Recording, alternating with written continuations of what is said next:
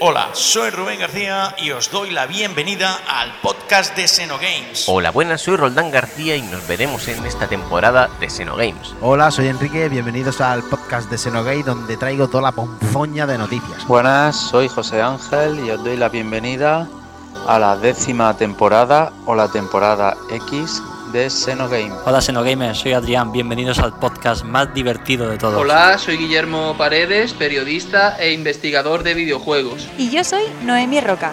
Y así comienza la décima temporada de Xenogames.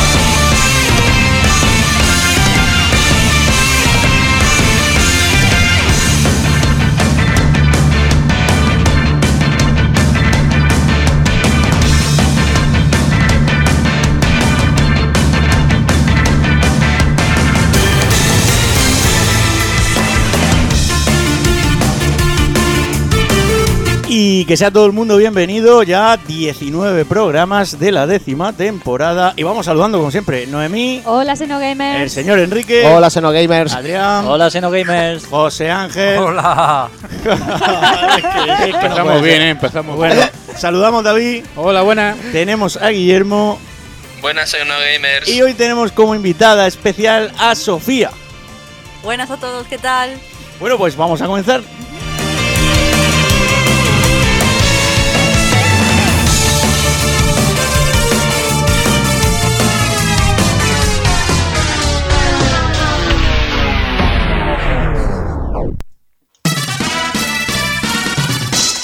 5. Top 5. Top 5. Top 5.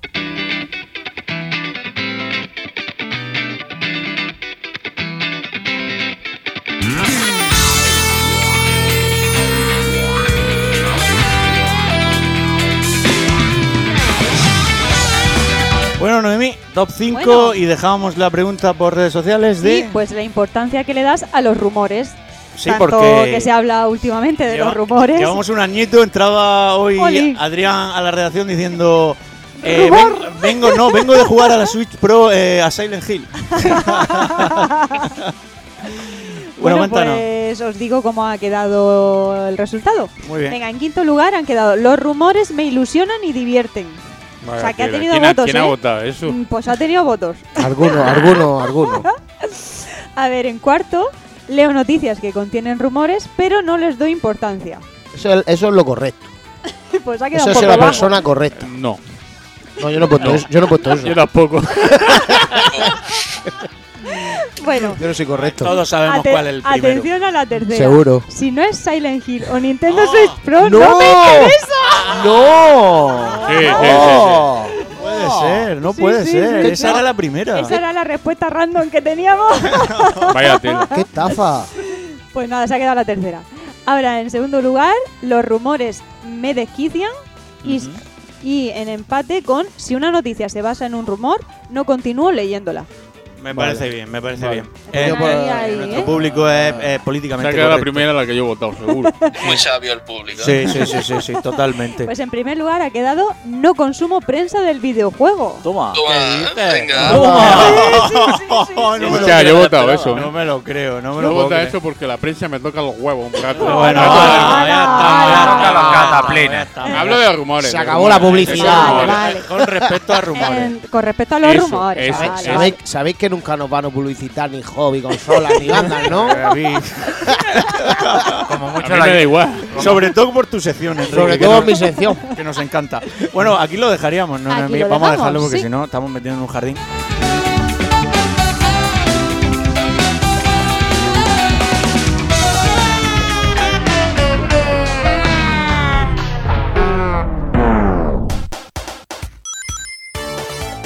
Xenotertulia.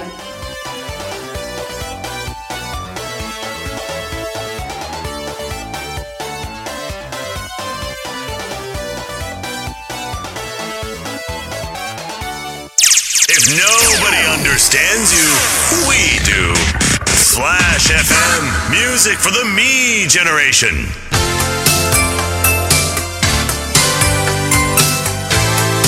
Pues sí, señor, al hilo de que tenemos a Sofía con nosotros, he querido poner la sintonía de Flash FM de GTA Vice City. Claro. Eh, fantástica. Ir con la radio puesta. Teníamos que sintonizar, si Sí, no, sí, no, sí, no sí, tiene sí. sentido. Bueno, pues vamos a hablar con Sofía Francisco, alias Chica Bits, que es escritora, autora de varios libros de videojuegos, traductora, podcaster y además futura profesora de narrativa de videojuegos para la Escuela de Escritores. O sea, un todo. todoterreno sin duda que vamos a tener hoy Sí. en el podcast. Hola. Bienvenida. Muchas gracias, Noemí. La verdad que tenía muchas ganas de hablar con vosotros y, y ahí, pues, mejor introducción que con lo de Slash TV, la FM es la, la mejor introducción que puedes haber dado. Pues sí. bueno, pues vamos a empezar y cuéntanos un poquito por qué decides escribir libros y en concreto sobre la temática de videojuegos. Pues en mi caso, la verdad que llevaba un tiempo ya desde 2016 eh, participando en un montón de páginas, en plan Aquí Bajara Blues, eh, eh, luego estuve ya también en Televi Magazine y yo notaba que me faltaba algo porque al final es muy difícil dentro de la prensa de videojuego. Ya conocemos cómo va el tema de la remuneración, Sí. no hay remuneración, al menos en el momento que yo estaba en ese momento, 2016-2017, pues como mucho una copia de un juego que tenías que analizar y poco más. Sí. Entonces ya mm, me surgió un poco a poco la idea en un verano, que también ya había terminado mis estudios y dije, bueno, pues voy a intentar hacer un libro, en ese caso sobre la disonancia ludonarrativa en los videojuegos, porque era un tema que se hablaba mucho y Mucho, mucho. era un poco un meme. Sí, sí, total. Sí, y entonces eh, me puse a ello porque además vi que estaba lo de Amazon Kindle Publishing, ¿no? Que es una, una plataforma de Amazon que te permite autopublicar libros sin necesidad de, de andar pues buscando editorial, eh, que alguien te autorice eso y que puedas tú venderlo perfectamente y te llega como un producto más de Amazon. En plan, en muy Sí. poquitos días se imprime el libro y te llega en tu casa. Fenomenal. Entonces yo vi eso, un poco los nich- el nicho que podía haber en respecto al tema de los libros con videojuegos, ¿no? Eh, en cuanto a que ya no eres la redactora número 13 o no eres una persona eh, que forma parte de una página que incluso te pueden poner redacción y ya está y, y no saber nada de ti, sino que puedes tener cierto protagonismo o cierta remuneración de más para, para tú poder avanzar en tu carrera dentro de, de la industria. Me gusta sí, mucho. sí. Está siendo muy, muy sincera. Me gusta. claro que sí, como tiene que ser. Exacto. Eh, sí. Entonces, eh, con esta experiencia que tú tienes, ¿qué consejos le darías a alguien que se plantea escribir por primera vez un libro? En el caso de los libros, eh, porque pensaba que ibas a preguntar sobre la prensa, pero en el caso de los libros, yo, recomendar- yo le recomendar, porque hay dos vertientes. En el Sí. caso de la prensa, Huye. en primer lugar, yo le diría a las personas que no dejen que su trabajo sea gratuito. Es decir, por el hecho de que te digan que vas a tener más visibilidad, no tienes por qué tú estar ahí horas y horas picando, porque al final el director o directora de turno se lleva los méritos de tu trabajo. Me- yo he visto compañeros que se han llevado eh, las ediciones eh, coleccionistas y las tenían como un galardón detrás tuya y van a, la- a los eventos y tal y al final son ellos los que, digamos, portavoces de, todo un trabajo que al final hacen muchas hormiguitas detrás, que no están siendo ni remuneradas, ni consideradas, ni nada. Y eso sucede muy a menudo en la industria de, lo- de la prensa de videojuegos en España. Yo tengo que decir también que a día de hoy ya no me considero que formo parte dentro de la industria de la prensa porque ya literalmente lo que me gusta es hacer libros. En el caso del tema de los libros, eh, yo lo que le recomendaría en primer lugar es leer y escribir mucho, eh, sobre todo leer mucho sobre los libros que eh, hay de videojuegos en España, que por suerte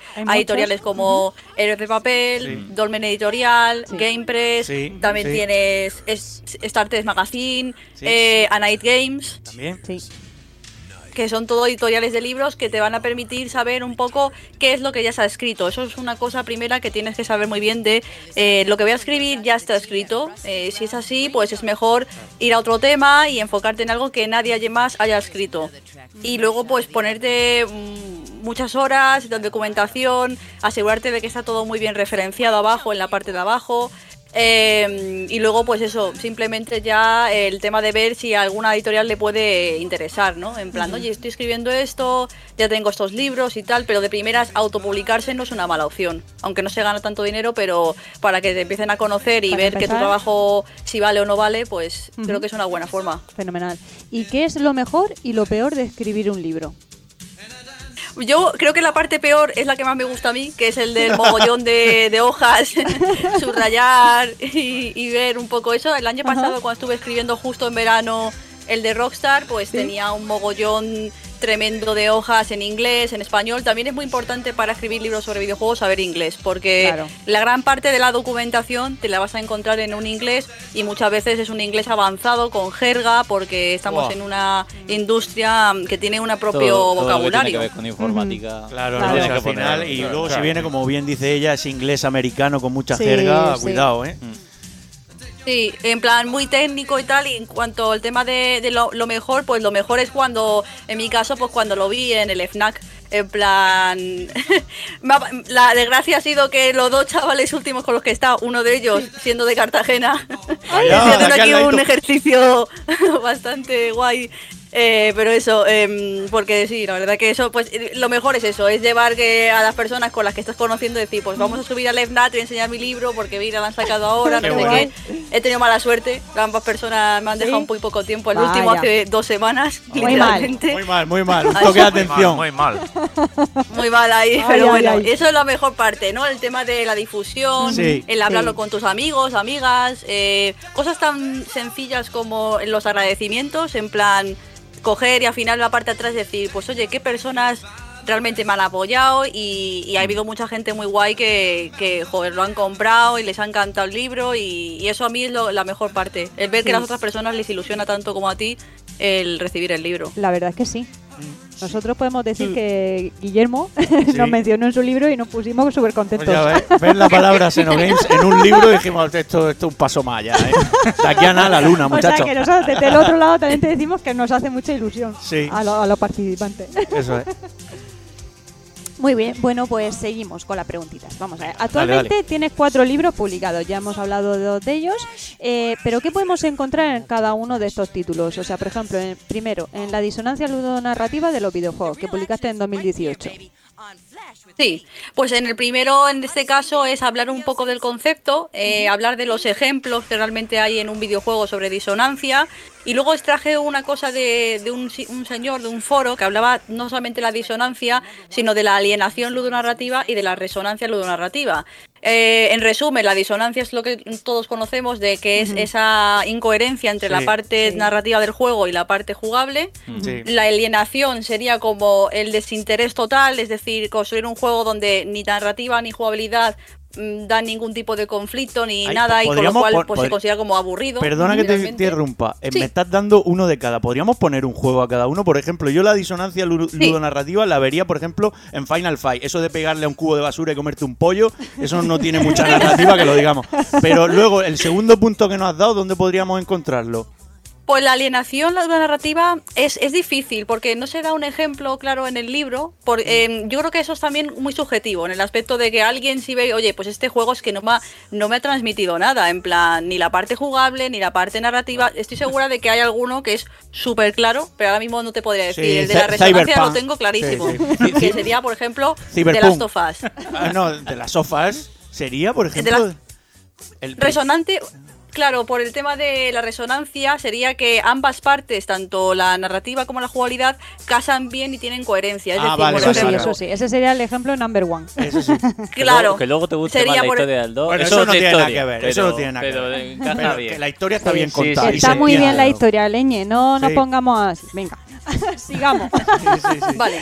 bueno, eh, tenemos también Walking Simulator. Pero la faltaban explora- dos puntos. Faltaba la. No, espera. ¿Lo ah, has dicho todo? ¿lo ¿Lo ha has dicho dicho todo? todo, Sofía? Sí. Eh, simplemente ir a comentar que la parte de The Last of Us de la resonancia Sí. es que estás en un mundo apocalíptico, narrativamente hablando, Mm. y eso se ve en la jugabilidad porque no te dan todos los recursos posibles. No te están dando Claro. 200 balas, 200 tipos de armas, sí. te están diciendo, oye, tienes 5 balas, tienes. Entonces se casan, es coherente una Sí. cosa con la Claro. otra, no, Sí, por, no, no es Call no of por Duty. nada más. Sí, sí, sí, sí. sí, sí.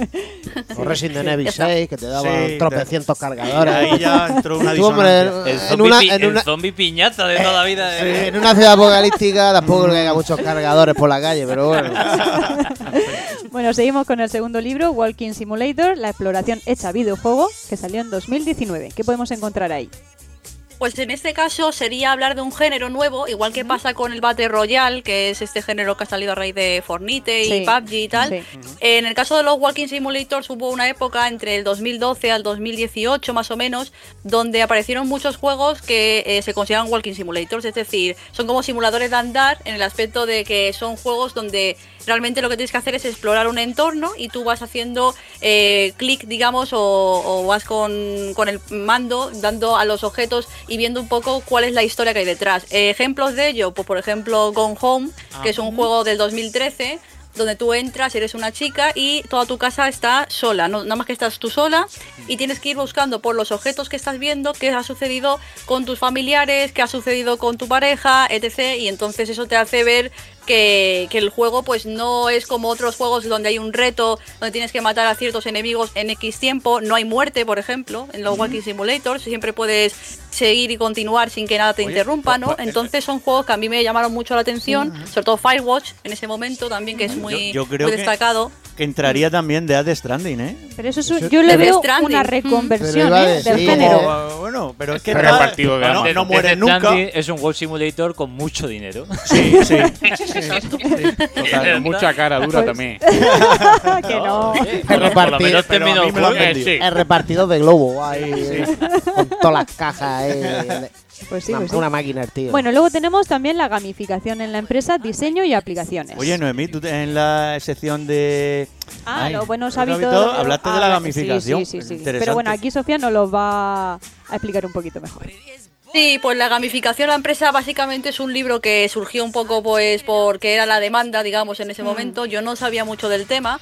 Lo que pasa que bueno, fui descubriendo un poco, documentándome sobre ello y sobre todo cómo se puede aplicar a una empresa. Es decir, por ejemplo, en los recursos humanos, el tema de hacer o prevención de riesgos laborales, por ejemplo, en plan, si tienes que dar un curso, en vez de hacer que el curso sea una cosa aburrida y pesada, pues convertirlo en un juego Claro. y eh, escoger los elementos que nos dan los juegos y eh, aplicarlos dentro de, de una empresa. Fenomenal. Entonces, este se sale un poquito más de, de lo que suelo yo escribir, pero sí es verdad que, que se estaba planteando incluso de meterlo en un pack de libros. No sé muy bien, esto tendré que verlo en la escuela de escritores también, para mm, empresas que están ahí empezando a, a- a meter la gamificación dentro de, de sus lugares de trabajo. Y la verdad que es eso, es simplemente cómo, cómo se debe aplicar, cuáles son los diseños, qué se escoge realmente de los videojuegos para, para gamificar. Es más técnico este, sí. Sí. Yo a nivel profesional sí que uso plataformas de aprendizaje que tienen gamificación. El tema Mm, de aprendizaje exacto. de Salesforce, aprendizaje de Microsoft, para el Mm. tema de Azure, todo eso Sí, está Azure. gamificado. Y lo que haces es conseguir insignias, conseguir logros conforme vas completando Exacto. cursos y te van dando puntos de experiencia, con lo cual subes de nivel, consigues insignias y al llegar a un rango te dan una titulación. Ajá, Te sí. dan como un título de llegar a ese nivel Exacto. y luego vas subiendo. Entonces lo que cogen de los juegos sería muy parecido a los juegos de rol. Subes de Sí. nivel, subes de experiencia, entonces consigues. Sí, pero aplicado a la vida real, ¿no? A Aplicado a, una plataforma de claro. aprendizaje Ya, en ese caso. es un mundo Exacto. profesional, ¿no? Sí, Sí, sí, sí, sí, porque sí. es una forma de incentivar de no leerte un libro cada Sí, noche un, un capítulo. rollo patatero. Es una motivación. Es un poquito más Quiero subir de interactivo. nivel. eh, Eh, sí, mola, sí. mola. a Al mí me final se va a la molaría calle. hacerlo. Además, luego tiene diferentes personas que han ido haciendo ese curso y que puedes ir viendo el rango en el que está cada una, te puedes picar un poco en el número de insignias que tiene cada una. Eso en el de Microsoft está bien implementado y en el de Salesforce también. La guerra dentro de la empresa. Esto es la guerra. Oye, Adrián, ¿alguna vez has matado limo? Es verdad, también. Digo yo, para subir el Son- nivel, ¿no? Son, plata- son plataformas de aprendizaje. ya, Consiste, una cosa. ahí, al final consiste en estudiar. No Claro, liéis. no, En cascodo y que más pestañas, como Sí, yo sí, digo. sí. Muy bien. Bueno, y ya por último tenemos Rockstar, la estrella de los videojuegos. Este he sido el más profesional, este es el que más me ha costado porque al final lo que he hecho es hablar en dos partes del libro, digamos, de todos los juegos de Rockstar hasta ahora, en plan, hombre, los principales, también es verdad que ha habido gente que me ha, en plan- me ha dicho, "Eh, no has hablado de table tennis, ya, bueno, pero he hablado Ya, de GTA 1, ahí iba a ir GTA yo. 2, GTA 3, o sea... Eso eh, de table tenis todos los me ha dolido. Eso no cuenta, no hombre. Juego no cuenta, por Dios. Entonces eso, eh, siento chicos a veces que no puedo escuchar bien si veis que no, Ah, no te que no puedo no, contestaros. no. Nada, pero nada. la cuestión es eso, que el, el libro va de eso, de que son todos los, los mm, juegos de Rockstar, los más principales, incluido Red Dead Redemption 1 y Red Dead- Red Dead Redemption 2. Y en cada uno de esos juegos se habla también de pues eh, determinadas cosas, pues no solamente en plan gráfico, jugabilidad y tal, que eso ya lo vemos en cualquier análisis, sino también del legado, del impacto, de cómo se crearon. Y la parte inicial del libro también habla del origen de la empresa, de los estudios que tiene Rockstar, de la desaparición de alguno de los creadores que tenía, Se como pasa llamaba- con Dan. Perdona que te corte. eh, Era Angel Studios en un principio que hicieron Sí. la versión de Resident Evil 2 para Nintendo 64. ¿Me equivoco? Eh, Hay una parte, sí, un estudio de, de ellos que ahora mismo no recuerdo decirte porque como son tantos en el, en el organigrama, era Angel Studio antiguamente. sí, es sí, uno sí. de los estudios. No sé si era Rockstar San Diego, creo, Sí, el que sí. luego se convirtió... Y sí, hay, hay historias de todo esto. De Red Dead Redemption también, el primero, creo que Capcom o algo así, era como que también había cogido la licencia, no la utilizó, tuvieron que hacer una entrevista y al final Rockstar se quedó con la licencia de Red Dead Redemption. De Red Dead Revolver, perdón, el Red que era Revolver, anterior, el del 2005. Sí, sí, El sí, de sí, PS2. el de PS2, sí. Muy, interesante el enfoque. Sí, o la sea, verdad que hay sí. libro. ¿eh? Cuidado, ¿eh? Sí, sí, sí. sí. bueno, y al hilo, bueno, de, que- de tus estudios y de todo lo que has hecho, lo- de todo lo que has escrito, em, ¿cuánto de importante es para ti la narrativa en un videojuego? Hombre, yo creo que es la parte más interesante para mi gusto. No soy una persona de jugar mm, juegos con, con mucho enfoque dentro de lo que es el combate, aunque, por ejemplo, soy muy amante de los Dark Souls y de las estadísticas y, y tal, ¿no? Pero eh, lo que sí es verdad que me gusta mucho la parte narrativa porque también como que vengo de la parte de la literatura y he leído mucho durante toda mi vida y he estudiado mucho y tal y es como que me proporciona más placer, digamos, en plan saber eh, pues cómo va una trama principal, tramas secundarias, eh, cómo se hila todo, eh, los plot twists, ¿no? Los giros de guion dentro de un videojuego y sobre todo cómo se mezcla con la jugabilidad y con que tú, al ser un jugador, no lo ves desde una perspectiva pasiva, sino que eres activo, eres una persona que está interactuando con ese entorno y vas descubriéndolo incluso tú por ti mismo sin que, sin que nadie te vaya diciendo, oye, pues esto es esto y tal. Por eso eh, algunas narrativas ambientales como la de Dark Souls, que es en plan a ver, leerte las descripciones de los objetos y tú ir poco a poco sacando el lore, ¿no? Por ejemplo, Sí. de esos juegos, es muy interesante. A mí me parece que mm, es lo que más me llama la atención, la verdad. Sí, sí, y además tuvimos aquí a Adrián Suárez, que ha escrito Sí. también su libro, Sí. Sí. y nos Bueno, estuvo eh, comentando... Adrián Suárez, a René, que sí, bueno, sí, sí. hemos Bueno, tenido hemos tenido aquí muchos escritores, Sí, pero sí, sí. bueno, me he referido a él por, por Dark Sí, por alusiones, sí, sí. Exactamente. Bueno, ¿y tienes un- algún nuevo proyecto en curso que nos puedas contar? Sí, lo, huele- lo puedo contar porque en su día se anunció. Lo que pasa es que estoy ¿Es- pendiente es primicia? de, ¿Es de que salga. de- Sí, dime. ¿Es primicia? Mm, entre comillas podría serlo, porque lo que te voy a comentar, eh, A yo ver, a ver. con Anaid Editorial, Anaid Games Editorial, Sí. Eh, ya hice un libro en su día, está ya escrito, lo que queda es por publicarse. Ah. Entonces, esto ya se comentó en el Patreon. En el Patreon ya se Ah. explicó eh, que ese libro iba a salir junto a una serie de cuatro libros.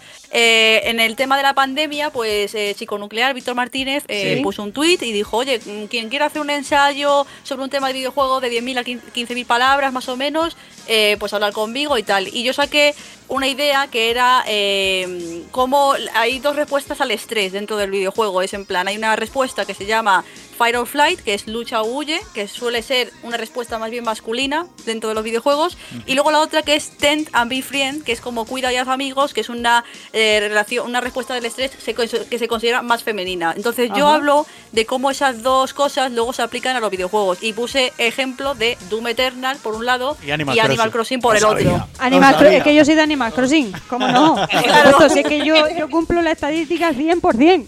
O sea, que yo también juego al Animal Crossing. ¿eh? Bueno, ahí tenemos, eh, tenemos un infiltrado, ¿eh? Cuidado. La, la ha confesado. Joder. Yo no. bueno, para gusto los colores. Exactamente. Sí, totalmente. y ese será el siguiente libro que creo que se iba a llamar. A ver, a ver. Uf, que no me acuerdo bien ahora mismo, Oh, pero no tiene un nombre muy raro. ¿Cómo? ¿Un nombre raro? O sea, raro. en inglés. Sí, o algo como, así.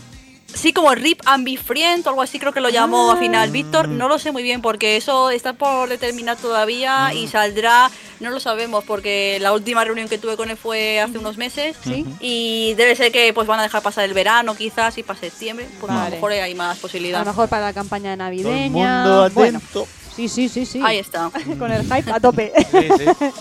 y ya mm, pensando en un futuro, ¿sobre qué te gustaría escribir? Que no hayáis Pues, hecho ya. Claro. Ahora yo ando hablando, la verdad que el tema de los videojuegos quizás lo deje más de lado. Y es verdad que estoy en la escuela de escritores eh, haciendo varios cursos de escritura creativa y tal.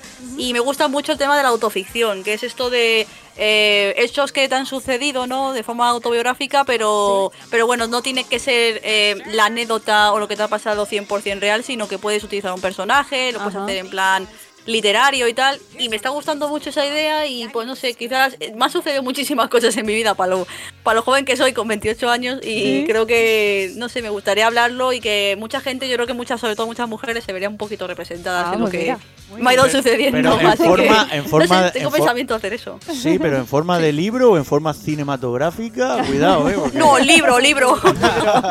libro. Mire que tengo gente, amigos, que están metidos dentro de lo que es la industria de- del tema del cine y tal, pero en eso, en esas aguas yo no me muevo. Igual que me pasa con el, con el audio, eh, yo participo mucho en podcast, sobre todo con el batallón Pluto. Sí, sí. Y de hecho ahora en un ratito me voy y tal, pero es verdad que, que no me atrevo en el tema del audio tampoco porque admiro mucho a la gente que se dedica a los podcasts porque el tema de la edición de audio y tal lo veo como otro nivel. No, no Eh, lo comprendo bien cómo se hace Todo y, y me ponerse, parece súper... ponerse. Al final eh, es el desconocimiento lo que nos lleva a no Sí. arrancar a hacer algo. En un momento que lo conoces y lo dominas, eh, te pones y lo haces. Exacto. Pero claro, la mata no da para tanto, como yo digo. Pero tú lo hablas porque tú eres aquí nuestro técnico, porque Yo los demás lo estamos puedo. callados. Yo soy- no, yo soy un técnico humilde. Yo lo estudio justito para saber cositas y echar con el podcast para adelante. Muy bien. Bueno, pues, Exacto. pues ahora vamos un poquito para tus gustos personales, ¿vale? Eh, ¿Cuándo comenzaste a jugar videojuegos? Pues bastante joven, en plan, pues unos 7 u 8 años por el tema de que, o sea, cuando tenía unos 7 u 8 años por el tema de que había un videoclub de estos, un ciberclub. Ah, sí, sí, en plan, sí. aquí en Madrid yo vivo en el barrio de Vallecas, entonces mi padre, pues cuando estaba bien, porque ahora está enfermo y tal, pero cuando estaba él bien, eh, nos llevaba a mi hermana y a mí eh, al tema de jugar y jugábamos por los primeros, no sé, Mario Party, Ah, eh, o sea- algún o sea que eres- Counter Strike eres que de- había por ahí. Eres de 64, entonces de Nintendo 64, ¿no? Mm, sí, o sea, yo ya las primeras consolas que. La primera mira que fue la que jugué yo fue la de la Game Boy Color. Ah. En plan, Pokémon. claro, Hola. claro. Sí, y entonces empecé a jugar ahí un poquito ya pues eh, con el tema de Pokémon y tal, y luego ya hubo una- un espacio ahí un poco más vacío que ya no jugué nada y ya empecé a engancharme más allá pues como al 2008, 2009 cuando eh, salió GTA 4 por ejemplo, que es mi videojuego favorito y le tengo mucho cariño porque es el que ha hecho que luego de adulta pues me haya seguido interesando la industria y tal y, y desde entonces pues no he parado digamos es, porque es curioso, es curioso, sí, sí, porque sí. un GTA, una chica, para que luego digan, o sea, Sí, claro. el GTA es un juego que es muy accesible para todo el mundo. O sea, Es que Nico dama mucho Totalmente. juego. eh, Nico Belli, Claro. Nico Belli, mucho Nico Belli, no, Sí, pero sí, en sí. realidad eh, la historia yo creo que es que sí es verdad que es sorprendente, pero al mismo tiempo es que me gustaba mucho el tema de, de hacer recados continuamente, de, de ir con el coche, de poner la música. No sé, me atrajo un montón de cosas de ese estilo y sobre todo la historia. El hecho de que este tío llegue a Nueva York y todo lo que le habían contado era mentira, hostia, eh, luego, luego, lo- luego como adulta lo he sabido interpretar mejor. Me ha encantado. qué bueno, qué bueno. Qué rato más grande. Sí, sí, sí, sí. bueno, pues ya conocemos tu videojuego favorito. ¿Cuál es tu videoconsola favorita? Cuidado. Mi, videoco- mi videoconsola favorita yo creo que es la PS3, la Ah, la PlayStation, PlayStation 3. 3. Por- Con el GTA 4. sí, por el tema... Sí, y porque además la conseguí de salida. eh, yo había sido una niña que había visto mucha gente pues en la comunión y, y en el instituto y tal, que veías que todo el mundo tenía la PlayStation 2 y la PlayStation 2 y tal. Y a mí me llevó mucho tiempo convencer a mis padres en el tema de la PlayStation 2. Entonces, cuando salió la 3, lo, ahorré un montón de dinero porque además era eh, esta que salió por 600 pavos. Sí, porque ahora sí, nos sí. quejamos de los precios, pero, Pero- en ese momento, en el La 2007, conocemos bastante bien. Sí. 600 euros, o sea que yo ahorré como la mitad, mis padres me ayudaron con la otra mitad. Y sobre todo ha sido la consola donde yo he jugando más veces pues con mi hermana, había juegos más eh, locales en plan de dos mandos y tal, y yo creo que es con la que mejor me lo he pasado. La PS4 también me la compré muy tarde, me la compré como en 2015, un par de años después del lanzamiento, y, y pasé también una temporada ahí sin jugar mucho. Y no, me ha- no sé, me ha- eh, he jugado mucho con ella, pero mm, me gusta más la 3, no sé, el diseño y todo, no sé, me parece una época muy bonita de videojuegos. Claro, la disfrutaste más. Es que 600 euros dan para mucho, o sea. Con esto- Con esto compran mucho pan, ¿eh? claro, sí, sí, ya te digo yo que sí. Pues sí, y ya por último, de mis preguntas, eh, ¿eres coleccionista de videojuegos? A medias. Yo creo que es algo, fíjate, eh, así un poco entre nosotros, yo creo que es algo más de hombres. El tema de, de las, coleccio- de ¿Tú las colecciones. Yo sí lo he visto por varias parejas mías, el tema de eh, las figuras, eh, la- las cajas grandes, la caja coleccionista con la camiseta, con tal. Yo me veo como que más, mm, no me importa el tema de tenerlo digital, un juego o que haya un juego que me lo compro de la versión más barata, en plan, mm, oye, sí, o sea, tampoco soy una persona tacaña ni nada de eso, sino que me gusta en plan mm, en comprar una cosa, pues oye, que tampoco le doy tanta importancia a la caja y todo eso, sino que Sí. es más el contenido que tenga ese juego y, ya está, ¿no? ¿Verdad? Sí, sí, tienes razón. Estoy echando números aquí en el podcast y Estamos No, echen todos- números, no. Estamos todos aquí mirándonos entre nosotros porque, bueno, aquí tenemos al mayor coleccionista de, de Murcia, Murcia, sí. Que es José Ángel. Sí. Que va, que va. Que va, coño, que, ¿Qué no, va? que se ha hecho una casa en museo. Parece una tienda. Bueno, invi- invitados estáis todos, ya lo sabéis. No nos invitaste a la mudanza, que es lo que queríamos nosotros. a ver si se perdía algo. A ver si se perdía por ahí algo. Qué No, tramposo. pero ella tiene razón. La Sí. mayoría de gente que coleccionamos somos chicos. No es por ser machistas ni nada de eso, sino No. es porque, No, no. porque No, se no. suele. eh, Porque en las redes sociales se suele ver más chicos con. Mira, Sí. tengo Sí. tantos No, juegos. tengo verdad. Yo, por ejemplo, la- tantas- que tengo les da igual comprar el juego físico que digital. Claro. Incluso si lo compran digital, mejor. Así no tienen que limpiar luego en la estantería. Es que somos, somos más Sí. prácticas, creo yo. Puede ser, Sí. puede ser. Nosotros somos más nostálgicos, nos gusta No, yo lo que creo que somos más infantiles. Sí. Somos más infantiles. De una un generación en la que lo tocaba físico, introducía O la generación es- que viene de sí, ahora. también es verdad, nosotros somos callo viejo ya. Sí, eso sí es verdad. Somos callo Sí, viejo. sí, sí, sí, sí, sí. O sea, eso de coger un cartucho de NES y oler a cartucho. Y soplarle a ver si iba. Sí, soplar ahí. No vayáis por ese camino. Y lamer los cartones. Ya estamos, ya estamos. Ya Ya, estamos. Sabía que lo iba a decir. yo lo sabía. Joder, lamer, lamer los Marrano. cartones es un mito. Ay, Sí. madre. Soy unos cerdos, tío, soy unos cerdos. Bueno, pues nada, yo por mi parte ya he terminado la entrevista. Si algún compañero tiene alguna Yo pregunta sé que más. Guillermo seguro que sí. Sí, yo quiero hacer una preguntilla. ¿Para qué lo dices? Guillermo. A ver, yo es que yo es que tengo hasta libros tuyos, o sea, yo tengo prácticamente todos menos el último. Y de hecho Sí. los, he, los he usado y los he citado en artículos y capítulos e investigaciones que he publicado. Entonces yo te quería preguntar desde el punto de vista académico, de la literatura académica, ¿qué libro echas en falta sobre videojuegos desde el punto de vista académico y si te atreverías a escribirlo tú? Pues ayer precisamente, me, me gusta mucho la pregunta, eh, ayer precisamente estaba pensando también algo relacionado con la audiencia, ¿no? Con el perfil de jugadores. Eh, me gusta, no sé, mucho el tema de la psicología, de, cómo funcionan los juegos, de que somos al final, tú lo conocerás también Guillermo, lo de la taxonomía esta de Bartel, de que somos jugadores sociales, jugadores dominadores, jugadores asesinos y tal. O sea, cada un tipo de jugador, eh, también eso determina mucho el diseño de los juegos y, y tal, y... Me gustaría, sí, alguna cosa relacionada como la audiencia, cómo es el jugador por dentro y por qué le gusta este, este tipo de juegos y estos no. Es, Qué interesante. es lo que más me llama Yo, la atención. yo me, yo sí. me encuadro en cobardica.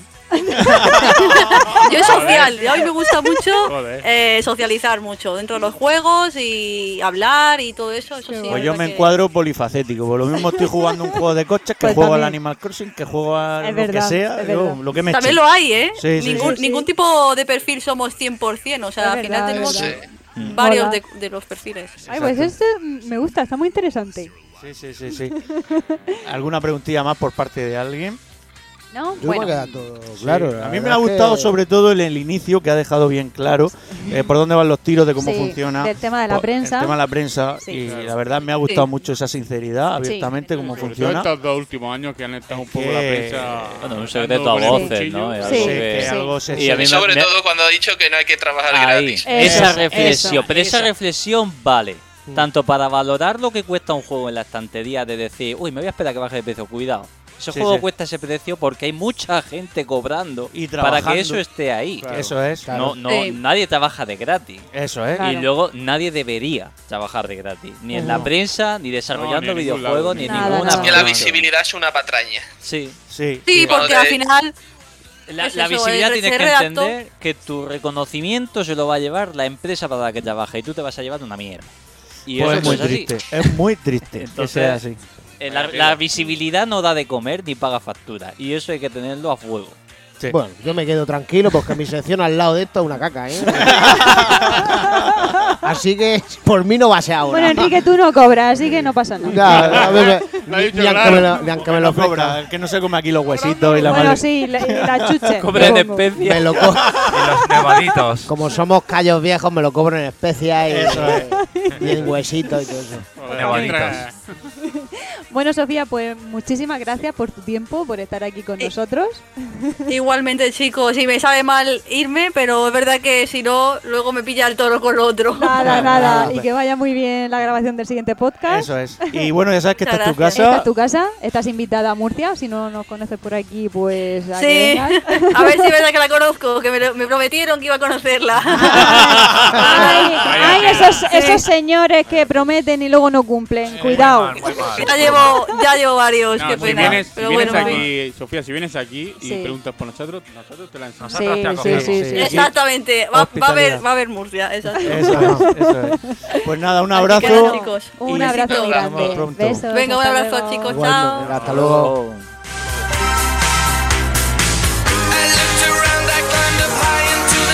Reseñas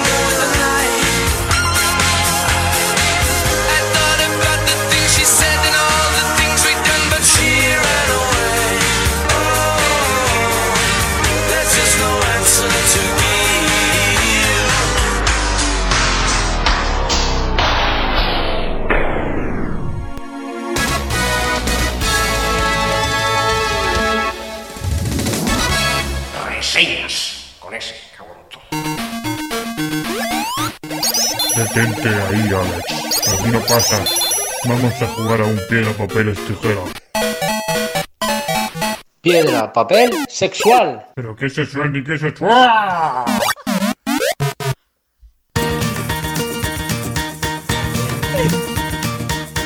Bueno, yo queda, queda muy claro de, de- de la reseña de qué juego es, ¿no? El niño Alejandro en el mundo milagroso. También podríamos de llamarlo Eh, Alex joder. Kidd y Miracle World de X. Lo has dicho muy, muy, muy español, ¿eh? Muy murciano. Muy español y mucho español. Bueno, pues David y José Ángel nos van a comentar eh, este, este Juegazo. remake, A ver, ¿no? Bueno, eh, remake no, más bien remaster, ¿no? Sí, sí, bueno, eh, eh, Go- Goti del año hasta que no salga el Tortugas Ninja. Lo sabía, El lo año sabía. Hasta que no salga la tortuga niña el Goti, ¿eh?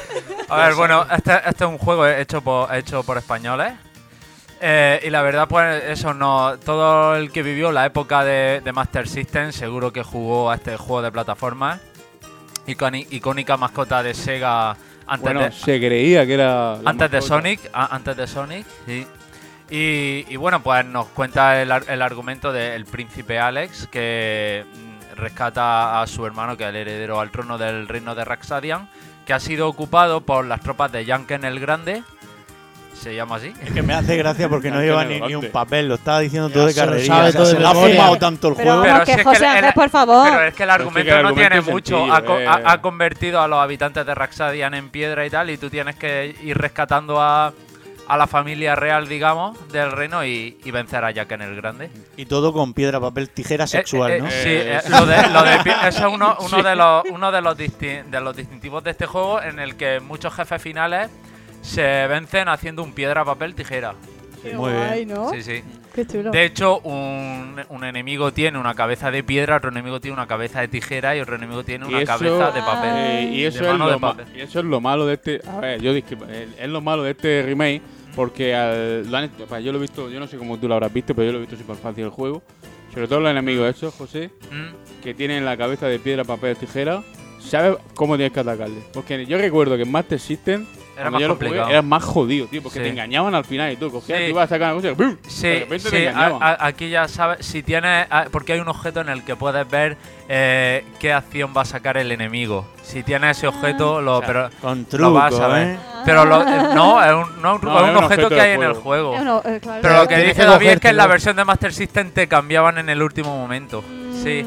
Y era muy jodido ganar. Y, ¿eh? y era muy jodido. Y lo que me ha gustado mucho de este remake es que en el- la versión de Master System, en todas las fases siempre era la misma canción. En todas, excepto, Ah. este- excepto en la fase de la, las fases de agua. Sí, las fases en las que lleva algún vehículo, como puede ser el helicóptero, la lancha o la moto, o la fase de los dos castillos que hay. En menos en eso, todas las fases era la misma canción. Pues aquí han cambiado la, la música. Entonces, eh, a todas las fases le han dado una canción diferente. Sí. Y no solo eso, sino que pulsa el gatillo de arriba y automáticamente cambia a modo retro. Pues en el modo retro la canción está convertida a 8 bits. Una también. cosa, una cosa que me he fijado yo en el modo retro es que no es exactamente igual que el de Master System. No, no, eh, es igual, hay- no, no, eh, han puesto han puesto personajes durante el juego con los que puedes hablar, que en la versión de Master System no estaban. Aparte de eso, si te fijas bien, eh, por ejemplo, Alex no tiene las piernas tan largas en el Master System. Se ve como, la- como Pero, el chico sí. se ve como más alto, tiene Pero, las piernas un poco más eh, largas. eh, sí, en eso se diferencia hay- un poquillo menos. Sí, luego los muñecos que están convertidos en piedra aparecen en la versión retro también. Sí, sí, el pues, mapa sí, también eh, eh, sí, un poco sí, eh, sí, exactamente, exactamente a eso me refiero, en el que han metido personajes con los que puedes hablar, que han convertido en piedra y tal, y también han, aña- han añadido unas cuatro, unas cuatro fases nuevas. Sí, Sí. que, que totalmente nuevas, que yo recuerde, hay el desierto, una fase antes de entrar al volcán, eh, la fase antes del castillo de Jack en el Grande, que es el castillo por fuera, y, y se- ah, y un- una que es como una especie de, de bosque de bosque así que hay que hay un pantano y tal. Y, pero la verdad muy, muy contento con este remake, yo me lo he pasado muy bien. Sí, eh, eh, lo, lo único malo es eso, que es lo que hemos hablado. Que el juego, Hombre, el es- juego es es- cortillo y si te No, sabes el, ya- el ya no es que sea anterior... corto, José, es que es fácil. Y comparado con el de Master System, yo, lo, yo el de Master System nunca me lo he pasado, el original. Te digo en serio, me costaba horro- horrores. Y aparte que no tenía continuaciones, tienes que empezar de Claro, cero. aquí lo bueno es que empiezas desde el principio de la fase siempre. Al final te haces la fase de memoria, te sabes la fase de memoria y al final te la acabas.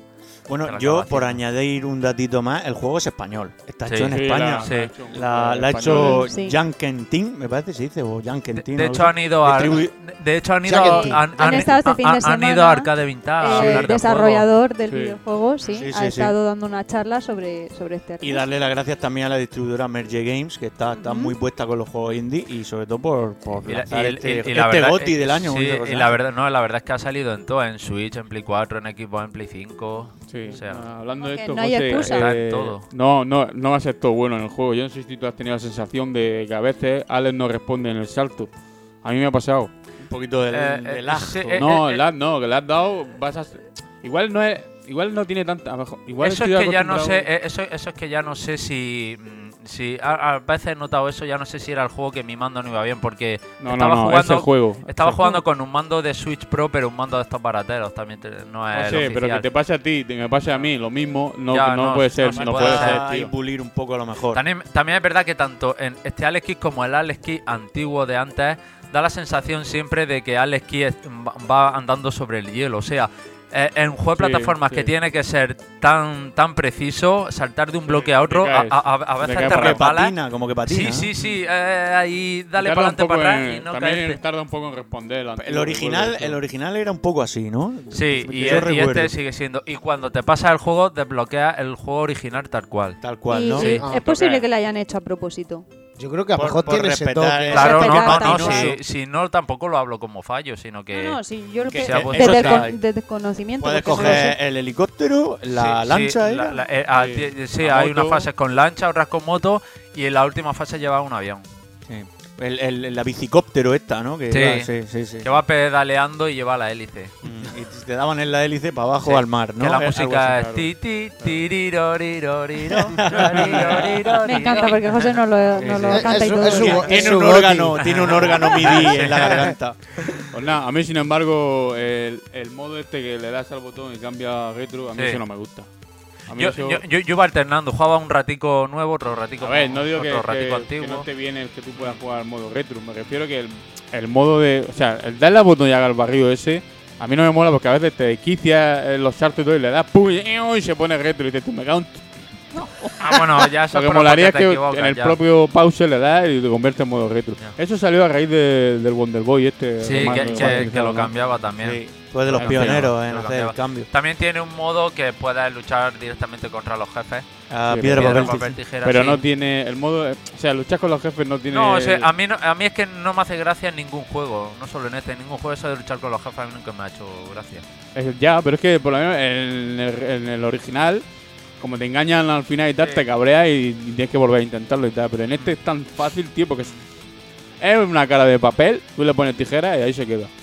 Y ya está, y te lo cargas. Muy sencillote, ¿no? Muy sencillote, ¿Y tiempo, tiempo de juego en acabarlo, más o menos? Eh, te lo puedes acabar en, si te lo sabes bien, hora y 20 o Sí, media. por ahí, por ahí, sí. O sea, que le puedes pegar varias pasadas. Yo en un ra- jugué en un rato, llegué a la mitad del juego, llegué, me pasé el castillo ese cuando rescatas. cuando hablé contigo, me el había castillo rescatado al tío ese y, y había avanzado dos fases más. Y cuando tú me dijiste, me lo he pasado, digo, pues vienes por la noche y le tiro. Le tiro y- se quedó en el tirón. no, es un, juego- es un juego, no, Es es un juego para nostálgicos, es que es para eso. Y gracias a que le han añadido cuatro fases nuevas encima. Sí, Sí, gracias sí. a las cuatro fases y Goti del año, ¿no, José? Eh, eso- eso a mí me ha gustado, a mí, a mí me ha gustado mucho. Tanto como Goti del año. A ver, es que, es que no he jugado al Ratchet Clan todavía ni cosas de esas. Tanto como Goti del año, no, pero. No, no, sí, está en broma. Son los no, Gotis de José Ángel. no, estoy diciendo que a mí me ha gustado. a mí me ha primero gustado las tortugas ninjas y te apoyaré. Mania ¿Cuál fue el primero, José? El Sonic Mania Mania. fue dos años seguidos. La camiseta de. ¿Verdad? No me Mania digas que no- dos años seguidos. No me digas que no sabes que estuvo Sí. por lo menos 4 o 5 podcasts con el favor, año. claro. Y, Y luego pasó el Trío Rey. ¿no? El Trío Rey fue el del año El pasado. año pasado, de este año de momento. eh, No, sí, las niños, tortugas ninja, Vamos a ver las cuando tortugas ninja lo que hacen. Las tortugas Vamos ninja a ver si salen, que si salen, está fechado para este año, pero no se sabe cuándo. Bueno, Sí, no, vamos pues a ver. Pues yo a lo mejor me lo compro, te voy a apoyar. Sí, no, yo las Eh, tortugas. ¿El, ninja- el Alex Kidd o el Tortuga? No, las tortugas. el tortugas, Alex Kidd no. sí. El Alex no. Kidd no es para todo el mundo. El El Alex Kidd- te, tiene que haber gustado en su día. Claro, te tiene que- yo me lo compré por pensado eso. nostálgico. Yo tenía la Master System 2 y me parece que va en memoria. Sí, sí, sí. En la mayoría de las versiones sí. Lo que tenía ese tipo de juegos es lo que dice David, eran jodidos. Entonces un juego de una hora tardaba.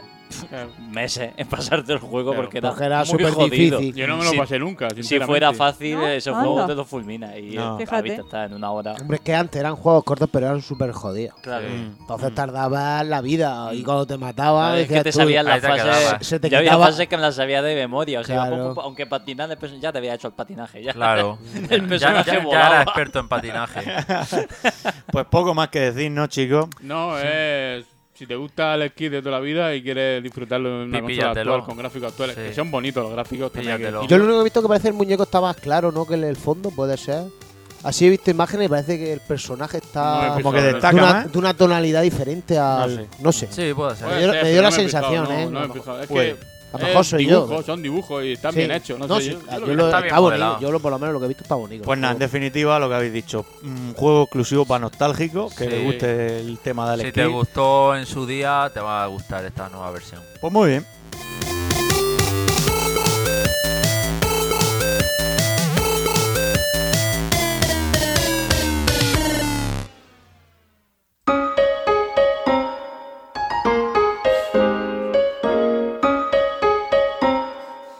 Serious Games con Guillermo Paredes.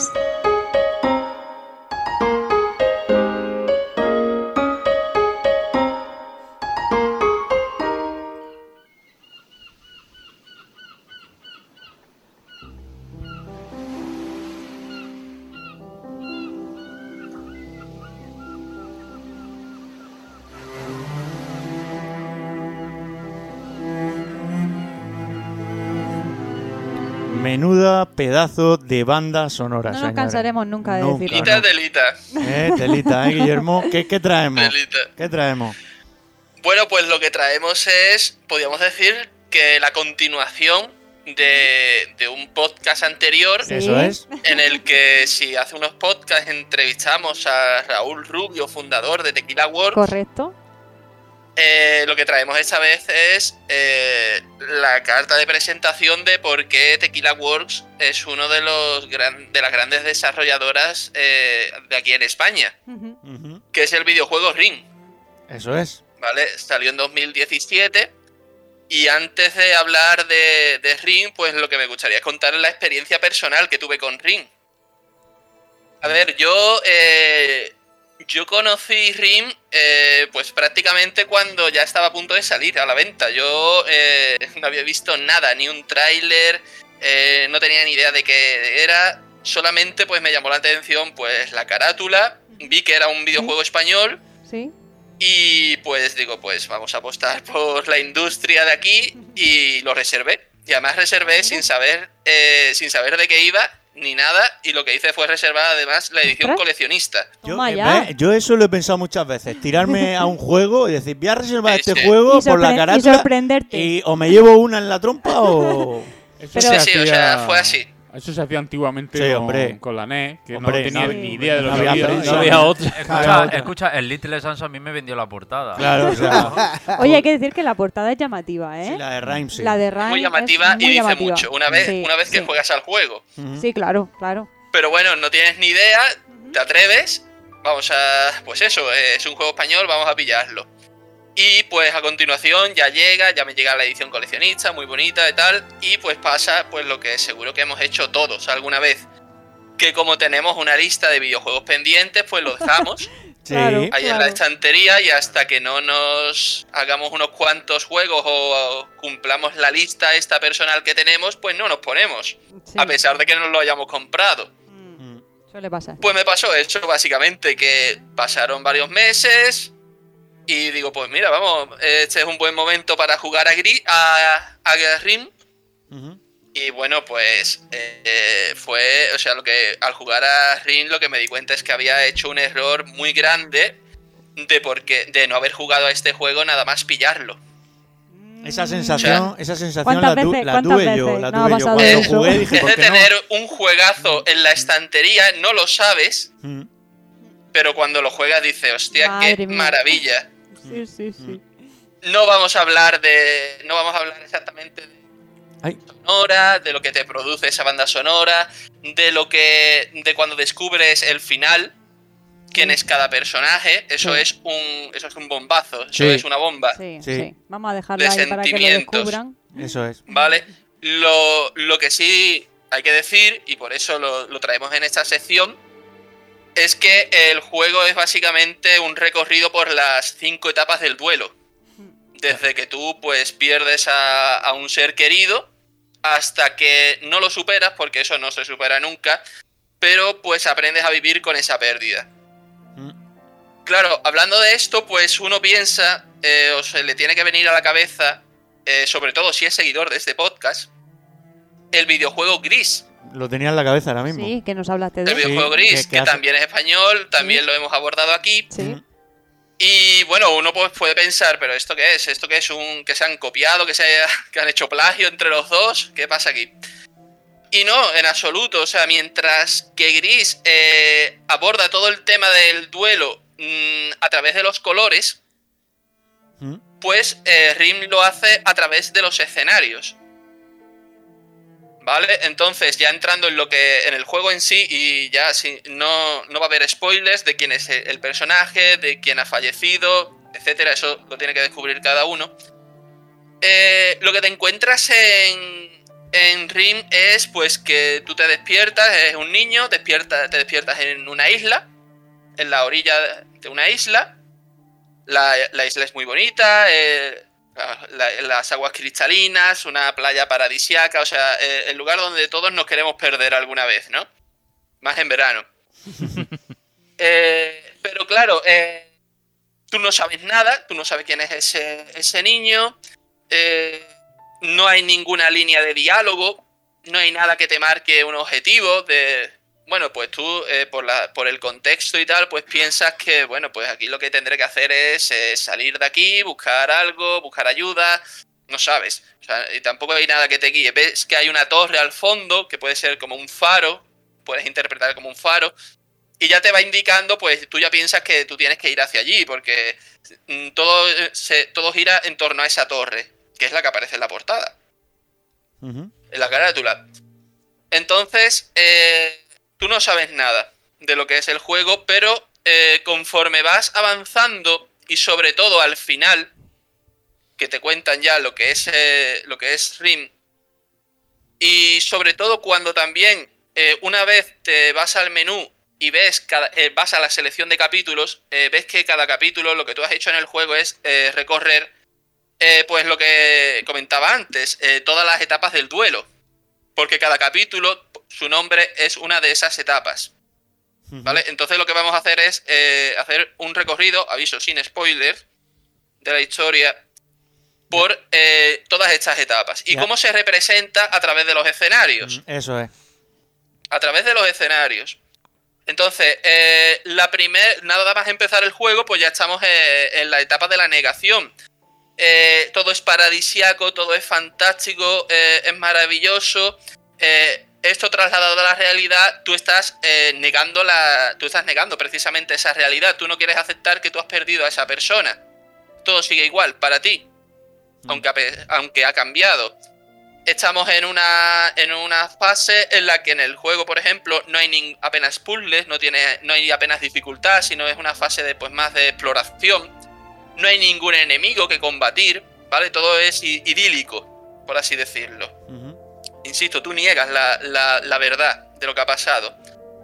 Todo lo contrario a la segunda, donde eh, ya tiene lugar en el juego en un entorno desértico, todo abandonado, y además hay bastantes ruinas. O sea, es una mm, metáfora de que tu mundo pues se está haciendo ya ruina, se está eh, arruinando, ya no es como tú pensabas, ya está haciendo un poquillo la realidad.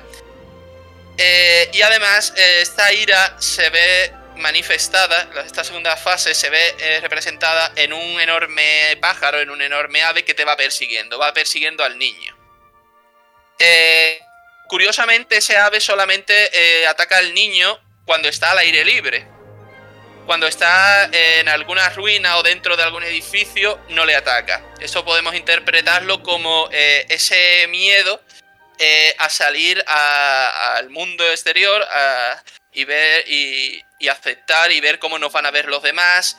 Eh, no queremos afrontar el mundo exterior, todos nos recluimos en nuestra casa y, nos encerramos en nosotros mismos. Toda esta ira, pues además se ve en que el, el pájaro pues, nos ataca. Es eh, ese sentimiento de enfado, ¿no?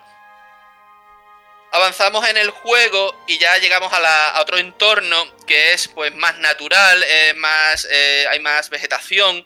eh, eh, podemos interpretarlo como la nueva vida, ¿no? Que, que nace. Pero eh, no es así en absoluto. O sea, no, no, no estamos ya a punto de superar esta pérdida. Todavía queda mucho camino. De hecho, esto se ve muy bien en el juego cuando el niño está avanzando por un pasillo y tú avanzas, avanzas, avanzas y no y parece que no tiene fin. De hecho, no tiene fin. No consigues llegar a ese punto final. Y no es hasta que el niño se da la vuelta, mira para atrás y otra vez mira para adelante cuando descubre pues ese final del camino. Es decir, tienes que, por mucho que tú ya te creas que ya lo has superado, no lo has superado. Tienes que seguir mirando atrás, tienes que seguir... eh, tienes que seguir asimilando todo lo que te ha pasado para poder pues finalmente superar esa pérdida. Y esta parte nos lleva pues a la, a la cuarta, a la cuarta, al cuarto escenario, que es ya el de la depresión. El anterior, si el anterior era la negación, estamos ahora en la depresión, que ya es un entorno absolutamente ruinoso. eh, eh, llueve torre- torrencialmente, una similitud a lo que es el llanto, a las lágrimas. Eh, hay muchas estatuas de gente mm, o de personas echándose las manos a la cara, muy, muy eh, en relación a lo que pues, podemos imaginar que es la depresión. De hecho, eh, el niño eh, se- a lo largo del juego va viendo unas figuras oscuras, unas sombras, que son los sentimientos negativos. El niño se convierte en una de estas sombras, es decir, cae en, una absoluta depresión. Y también se ve esta depresión en que a lo largo del juego al niño pues le van ayudando eh, unos personajes. Por ejemplo, hay como unos robots que se componen de dos patas y una esfera. Y además de un zorro. Esos personajes desaparecen en esta etapa y el niño se queda completamente solo. ¿Vale? O sea, es totalmente aislado, está en, el peor, en la peor fase de, de todo el proceso. ¿Vale? Además, yo es la que peor recuerdo, o sea, la que más angustia me dio, es verdad. Me- me Y además te invita a- a ello, o sea, oscura. efectivamente, te, Es verdad, te no- quiere crear angustia. Angustia, a mí es que me A, da a- mí, sin embargo, sí, eh, esta fase se me, se me hizo muy, muy rápida y, y- y corta y bastante más fácil que las anteriores. Pero sí es verdad que, que, que refleja, era refleja la oscuridad en, todo, en todo momento. La lluvia. Porque todo es oscuro, además. Sí, eh, muy está oscura. todo muy, muy oscuro y gris. sí. Sí, sí. Y al final, pues, eh, la última etapa es que tú apareces en, en una casa, vas a una habitación, abres la habitación y pues te asomas a la ventana y ves un amanecer. Que simboliza pues que eh, una nueva vida, la nueva vida que has, insisto, no has superado porque yo creo que la pérdida de un ser querido nunca se supera, pero por lo, por lo, pero por lo menos a- aprendes a vivir co- asimilando esa pérdida. Sí. O sea, eres consciente ya de, de esa pérdida y que la vida sigue para adelante. El último paso, Entonces- la, la Sí, aceptación. Exactamente. Sí, sí. es la, es la aceptación, efectivamente, es la- el nombre de la última fase. Entonces, eh, insisto, este es un camino. Y, eh, a ver, es un juego muy, muy fácil. eh, de hecho, es un juego muy corto también. Pero, eh, insisto, aunque incluso para aquellos que buscan platino, es un platino muy fácil. Pero este juego, eh, lo recomendable es eh, jugarlo de forma muy pausada. De forma muy lenta. ¿Por qué? Porque te pierdes muchas cosas. O sea, yo he dado pinceladas de cada fase. Sin, sin querer entrar en spoilers. Eh, se pueden decir muchísimas cosas más. Eh, cada, yo creo que cada escenario, cada pantalla tiene algo que lo puedes relacionar con, con cada una de las fases en las que te ubicas. Entonces, este, este juego es para tomárselo con mucha calma.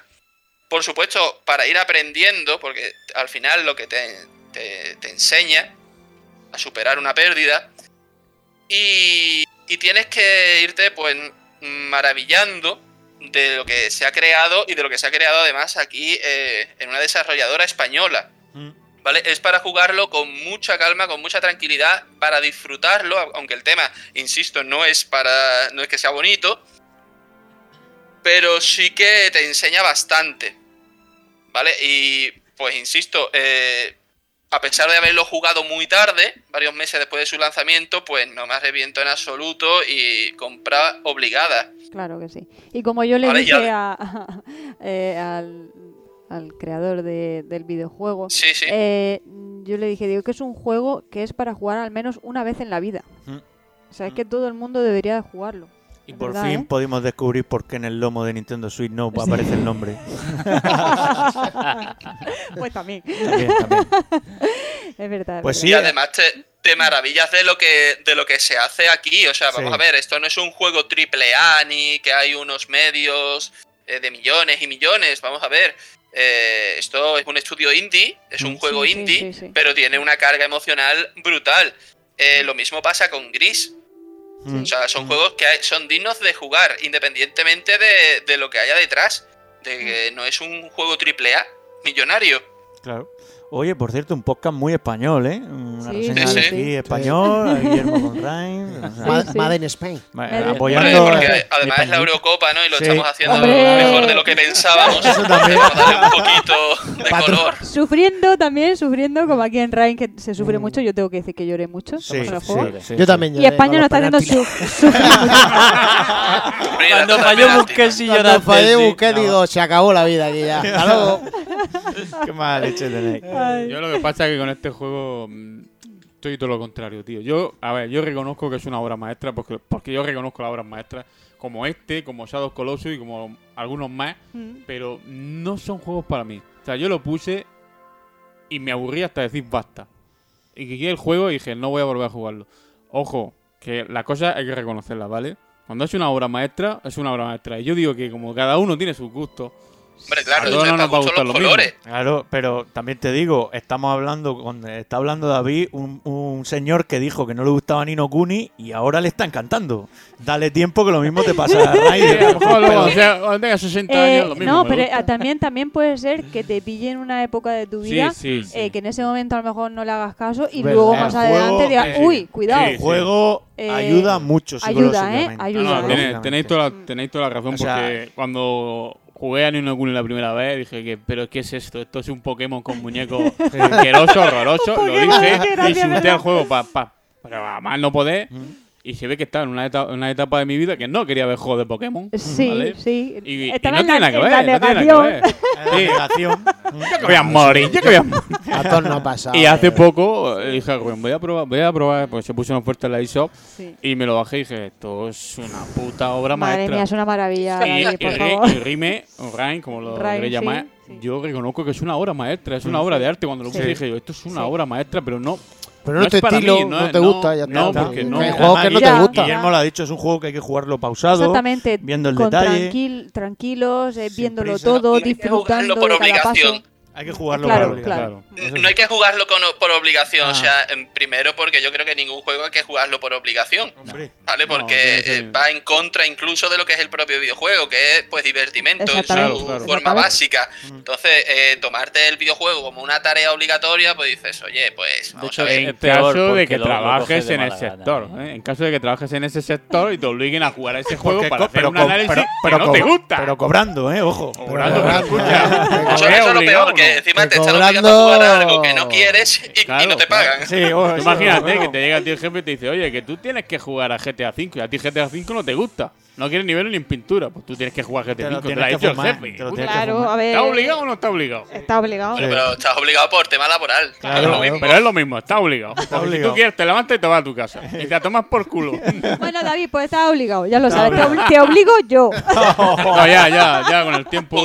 Ya, ya lo probaré otra vez. el Sí, tiempo. Sí, dale, dale una oportunidad. Pues muy bien, Guillermo. Un repaso por el juego que ya. mm, yo creo que prácticamente nos hemos pasado casi todos, menos Sí. Adrián y. Enrique. Adrián, Y ¿no? David. y No, David. yo no lo he jugado. Ay, Eh, Adrián. eh, Eh, me pasa como a Guillermo. Sale tanto juego al año que tienes que descartar. Pues y muchas dale, veces dale una descartas- oportunidad. O sea, Nier Automata lo jugué el año pasado.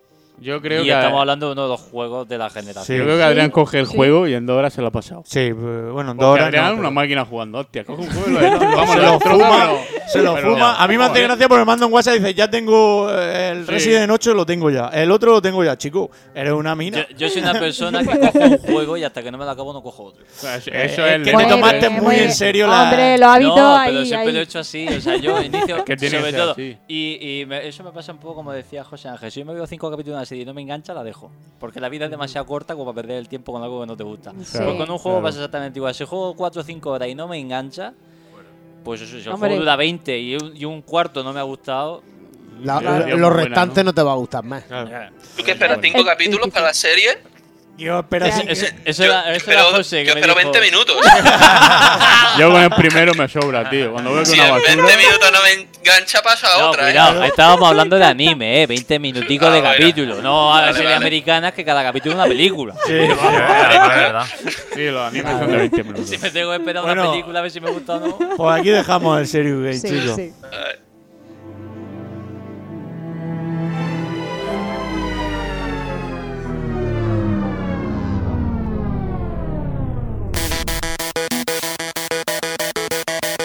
Now playing. Now playing.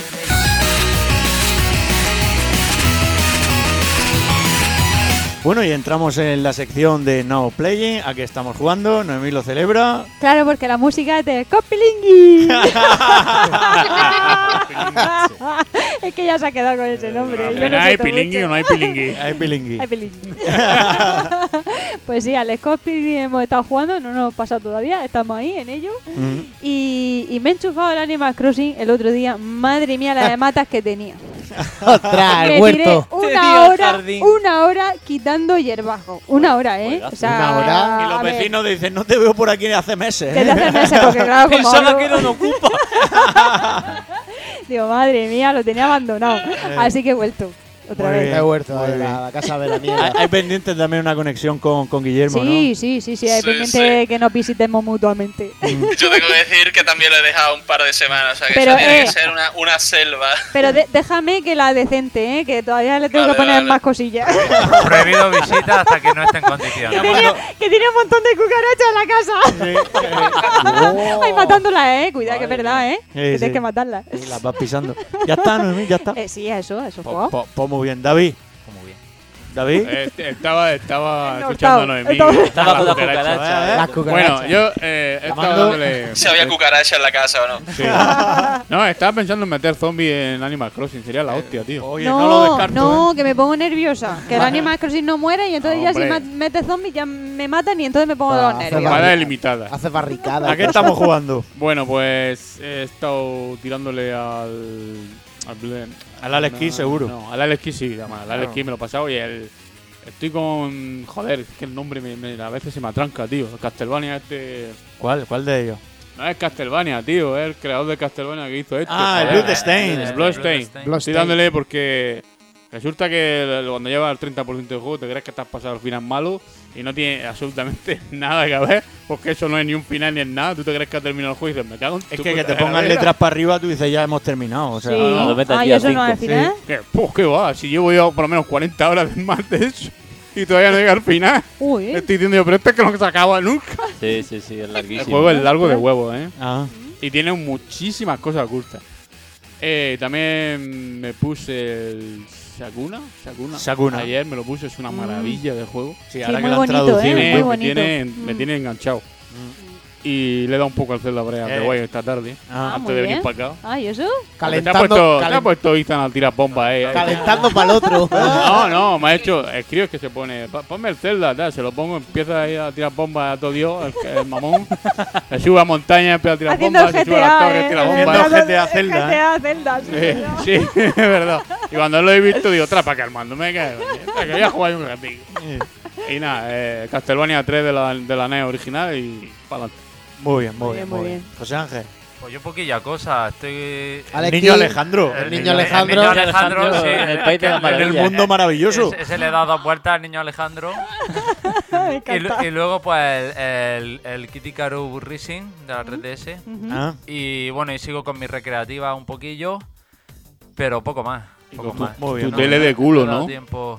CRT. En la, tele- no, CRT. no, en la, en la tele esa hace tiempo, este mes no la he enchufado. Tiene, tiene las dos teles. O tele de tubo. Eh, Mira que pesaban 70 toneladas Esa, cada esa, tele. ¿Ves cómo esa, esa no la robaba? Salía el tío pasadito con la, Esa con la la puerta con la dos tele. veces. Cualquiera la saca de ahí ahora. Ponía el tío la mirada y decía, ¿merece la pena? Dice, Hay una no, escalera de caracol. No, se lo vamos a no. riñonar. Sa- sa- sa- sale antes por, por, por la terraza. Estas planas, estas planas las metes por el filo de la puerta. Mía. Bueno, Adrián. Pues muchas cosillas. A ver, cuenta. A ver, me he pasado el Ratchet, estoy con la segunda vuelta, en el modo este desafío. Eh, jugué a la demo de Pro Evolution para probar el tema de los servidores y tal. Luces y sombras. Más, Luces y son- sombras. más sombras que luces, pero las luces Es han Konami. Sí. Eh, probé la demo de Scarlet Nexus, no es para mí. Eh, Vale. Eh, me pasé el Neo de One de Wii U, ese sí es para mí. Ah, vale. la demo, estamos hablando. Sí, la demo, la demo Ajá. dura unas 3 horas más o menos, los dos primeros capítulos. Una demo que puede ser un juego no- indie. Que no, Joder. no, no me Sí, si te van a poner el juego. Ya ves. No se acababa. Me queda muerta. Está, está muy bien, está muy completa. Y bueno, empecé el Star Wars Jedi Fallen Order. Ah, otro que se me quedó. Pendiente en la estantería. Oye, que se me quedó en la estantería. Muy bien. Eh, muy, muy fácil. El juego es muy fácil. Si estás acostumbrado Cuando le a pillas el Soul, truco, sí, cuando si estás acostumbrado sí. a los Soul, ya- Sí. bueno, si dominas Sekiro, te lo menea. el, de Star Wars no. Sí, sí, no he muerto todavía, me pasa medio juego y no he muerto. Uño. No, es muy fácil. Da mucho una espada láser, ¿eh? Sí, porque el, Bueno, eh, tienes también tu. ti- ese- tienes que darle al L1 en el momento preciso, pero eh, en Sekiro es preciso. Preciso, y, en el, sí, sí. y en el Star Wars es tú dale que entra. En tres segundos te entra Tú dale que. Tienen margen, si no tiene una marca encima, tú dale al L1 que eso, eso entra. Tú lo, lo paras. Yo por eso me lo pasé en difícil. Eres ¿no? Jedi. Ya, yo me lo he puesto en normal, pero bueno, me está gustando, ¿eh? Me parece el mejor No, de Star Wars de Star muchísimo. es mejor, sí, eh, sí, es mejor. Y la pregunta es: ¿por qué no se han puesto el juego para saber manejar una espada láser en la peli? Bueno, nunca lo sabremos. Eh, nada, picoteando muchas, muchas cosillas. Ratchet y. Y nada, me pasaré el Jedi Fallen Order y ya Muy está. bien. Fenomenal. Enrique. ¿Eh? Sí. ¿Eh? Enrique está con el Enrique, yo espartano. no digo nada, pero tiene una PS5 ya. Sí, Te lo resumo rápido: Good of War, ya está. está está con el espartano. ahí, estoy enganchado. Bueno, Bueno, ahora ya no eh, es espartano. Y con el, estoy ma- el Safe No, Island. es espartano, Es espartano, pero ahora es nórdico. Ahora soy Eh, nórdico. igual, me es he pasado espartano, nórdicos. ¿Qué viene de Esparta? Sí, eh, igual que es se el vaya fantasma a- de Esparta, a, sí. a- a Egipto, eh, igual. Si, eh, si te tiene espartano. enganchado al principio es genial, porque a mitad Oh. del juego te va a fundir. Sí, es un- es un puto, es un puto juegazo, tío. Ay. Si te engancha ya. Uno de esos juegos que, como ha dicho Guillermo, de esos que dejas diciendo, bueno, ya jugaré. Y, buah, Tú- tú cuando y yo fuimos de ellos, Y ¿eh? yo ¿Cómo dije, lo pero dejamos joder, escapar? Sí o Digo, siete pero meses bueno. hasta que lo jugamos. God of War, ¿en Sí, sí, serio? Sí, sí, sí, A sí, mí sí, me lo sí. dejó mi hermano Sí, y yo- cuando empecé dije, yo esto me lo voy a acabar ya. Esto- un sí, gancho, Mira, vamos, un yo lo empecé, el que- juego que yo vi en el E3, flipé, pero dije, bueno. pero luego yo, me lo yo pillé. empecé y no me enganchaba, ¿no? Digo, ay, le falta algo. No sé qué le falta, le falta llegar al 40% Claro, del juego. ay, ay, ya ay, está. ay, Esto ahora- sí. ahora sí. Ahora, yo, yo- igual, ¿eh? Yo hombre, no sé lo que llevaré de juego, la verdad, pero llevo, a mí me enganchó desde que pegué- desde que sale el tronco primero y pega el primer hachazo. Ahí está. También ya. tengo que decirlo que estoy jugando una PlayStation 5. Claro, claro. pero al final estás jugando la versión de PS4 Pro con los 60 FPS. Pero, Cuatro- pero bueno, sí, da mucho, eso da Es mucho. que da me mucho. da- cambia mucho, eh, lo he visto Sí. normal y lo he visto en la PlayStation No, 5. no, claro. Gráficamente, Pero lo vi un amigo mío y se quedó. Eh, yo lo tengo en la 4 y esto no se ve así. No, Pero no, escucha, no, ya no. se veía bien en la 4. Sí, en la 4 era muy, te, da la, te da la opción de jugar Yo a, estoy mil- deseando- a 1080, eh, Madre 60 creo, y luego Sí. tiene la opción 4K con mejora gráfica. Sí. y, bueno, yo me lo puse y esto lo tengo Ajá. que jugar a, a- a full. Maravilloso. Y yo, ¿qué quieres que te diga? Ni 40% ni el 1. Yo, Muy el bien. primer hachazo que dije, su puta madre, que estoy jugando yo, madre. Sí, y sí, ya sí, de es ese momento me enganchó. Y el Save, el Save Island pues, con mi hija, porque. Bueno, que le gusta también el God of War. Tiene buen gusto. Que ¿eh? todavía dice, papá, mm, hay que matar a los malos. Papá, Yo- yo- afeítalo. eh, hoy me he pasado un boss que es uno así de fuego que está en una celda abajo. Y, y, No te papá, papá, vamos a. Uy, ese es fuerte y tal.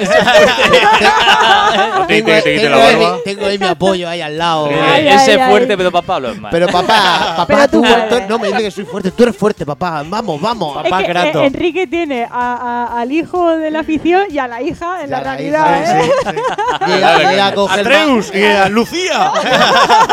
No, dice, ¿por qué no coge al hijo? Digo, no se puede coger al hijo. Y me pregunta por el hijo. ¿Dónde está el hijo? ¿Dónde está el hijo? La ella. claro. Y ella juega, pues, ese de recoger basuricas, Safe Island, que Ah, es muy gratis. bien, muy y- bueno, pues nada. El astro, tío. ¿Eh? El Astro Playroom. Yo, eh, sí, ya, me dijiste, pero es que soy así de porro, tío. Metí el God of War por probarlo, digo, voy a probarlo y digo, Adiós, Astro y después juego al Astro Rubin y dije, hasta luego, Astro. Hay que probar otro. que no. Cuando empecé a eso, digo, El orden madre, lo hiciste mal. El orden es que no, no te puedes resistir. No, no. Bueno, falta. Guillermo. Bueno, pues yo he jugado poquillo, lo tengo que reconocer. Mm. Pero bueno, eh, me he puesto con el Nier Replicant, o sea, ya terminándolo, la última pasada. Muy bien. O sea, estoy a nada de platinearlo porque después de, yo qué sé, 60 horas pues ya vamos por el platino, ¿no? Y para desconectar un poquillo me puse eh, la colección de Deponia.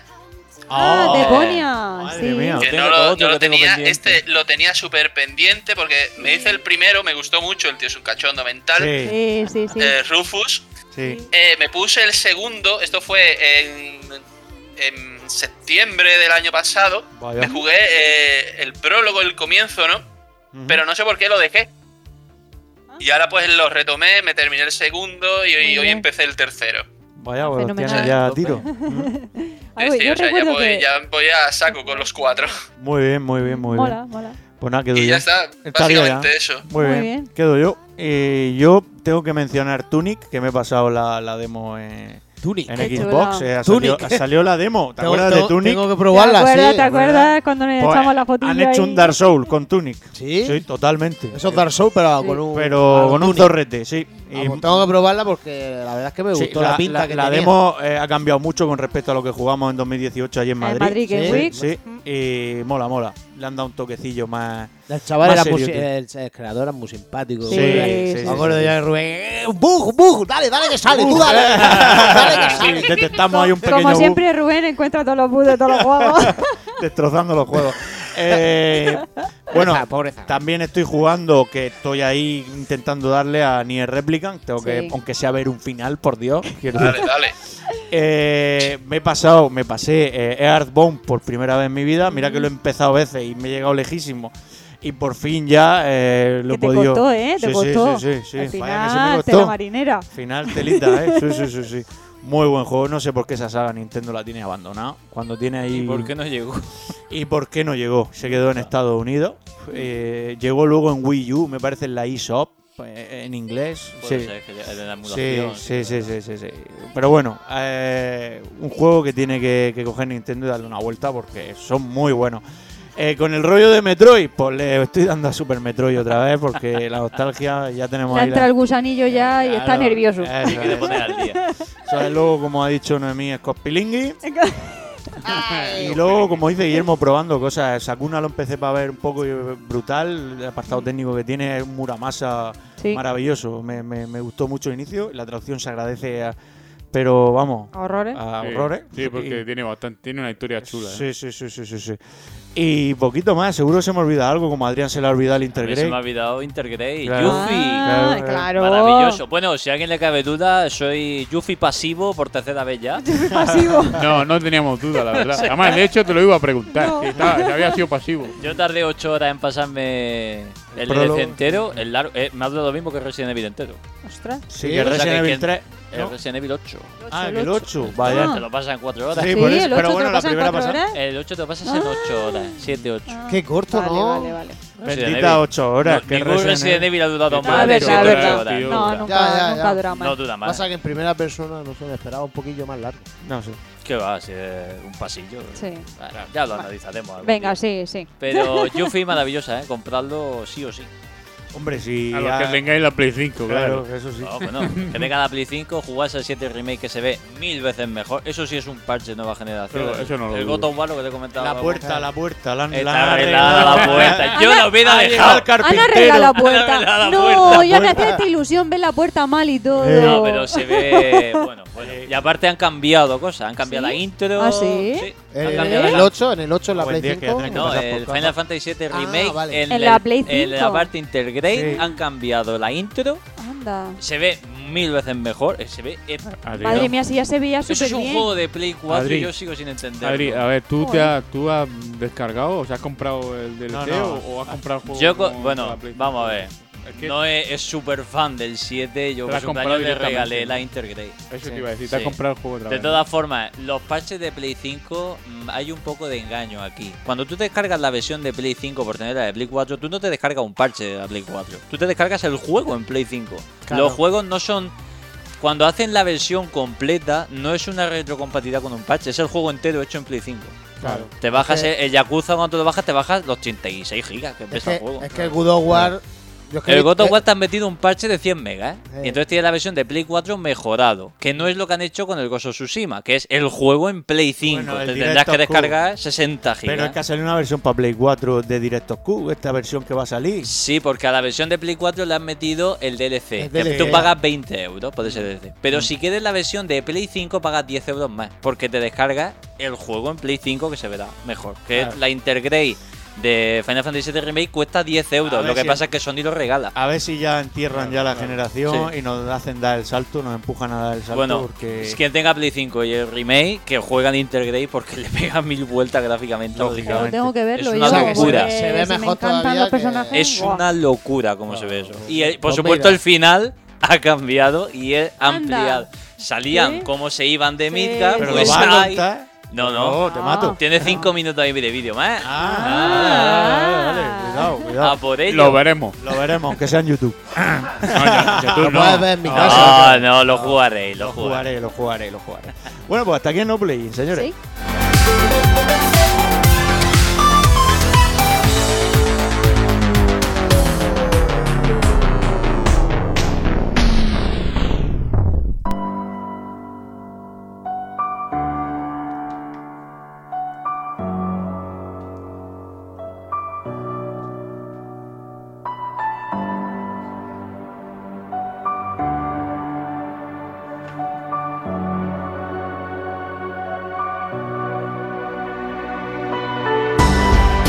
Pues eh, hasta aquí es donde da el podcast número 19, un podcast Sí. muy bueno, con buena Sí. entrevista, buenas cositas, como Con viene- mucho sabor español, Sí, como tiene eso que es ser. verdad. Y vamos despidiéndonos de mí. Sí, pero antes un chiste muy malo. Bueno, ya lo Si anuncia. empieza diciendo que es malo, no ya, vamos a ya ningún si lado. dices que es malo de primera, pero ya si mis chistes te son malos.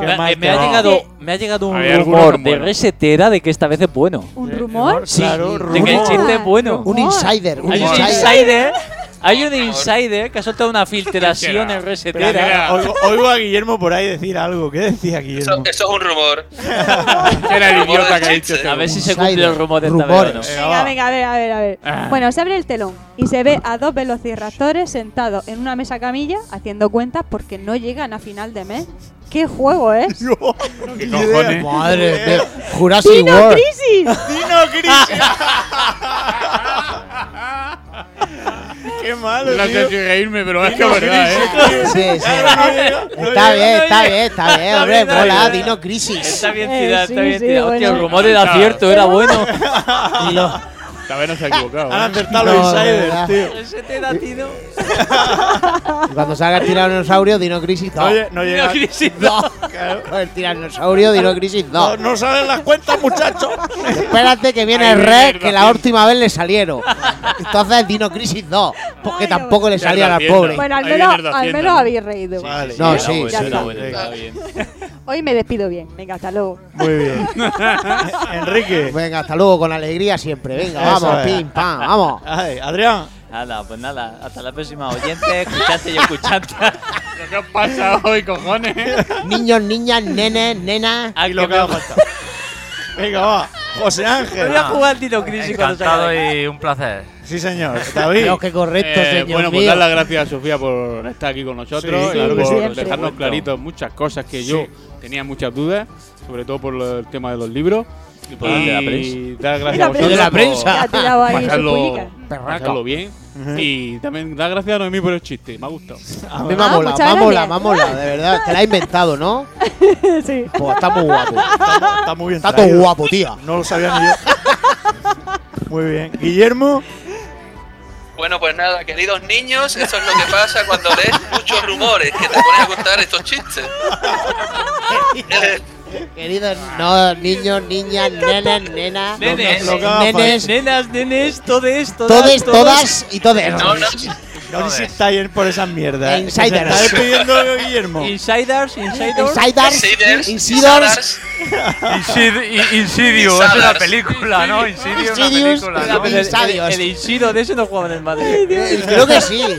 Has jugaba liado. Guillermo, Bueno, Guillermo. Bueno, todas las letras del alfabeto, ¿no? Sí. Sí, sí. Eh, pues nada, que me lo he pasado genial como siempre y hasta la próxima, Xenogamers. Muy bien, pues por la parte que me toca despedir el programa, tajo de bandidos, nunca me dejáis despedirlo en ¿Quién condiciones. quién te toca siempre? Y ¿Quién queda. No sé, creo que- ¿Quién- ¿Quién me está tocando? te toca? Por la parte que me toca. Sí, sí, sí. Tiene que Pero estar lo más tomando- importante, ¿y dónde te Hasta tocó? aquí el ¿Dónde te programa número 19. Nos ¿A vemos en el me toca? 20. Adiós.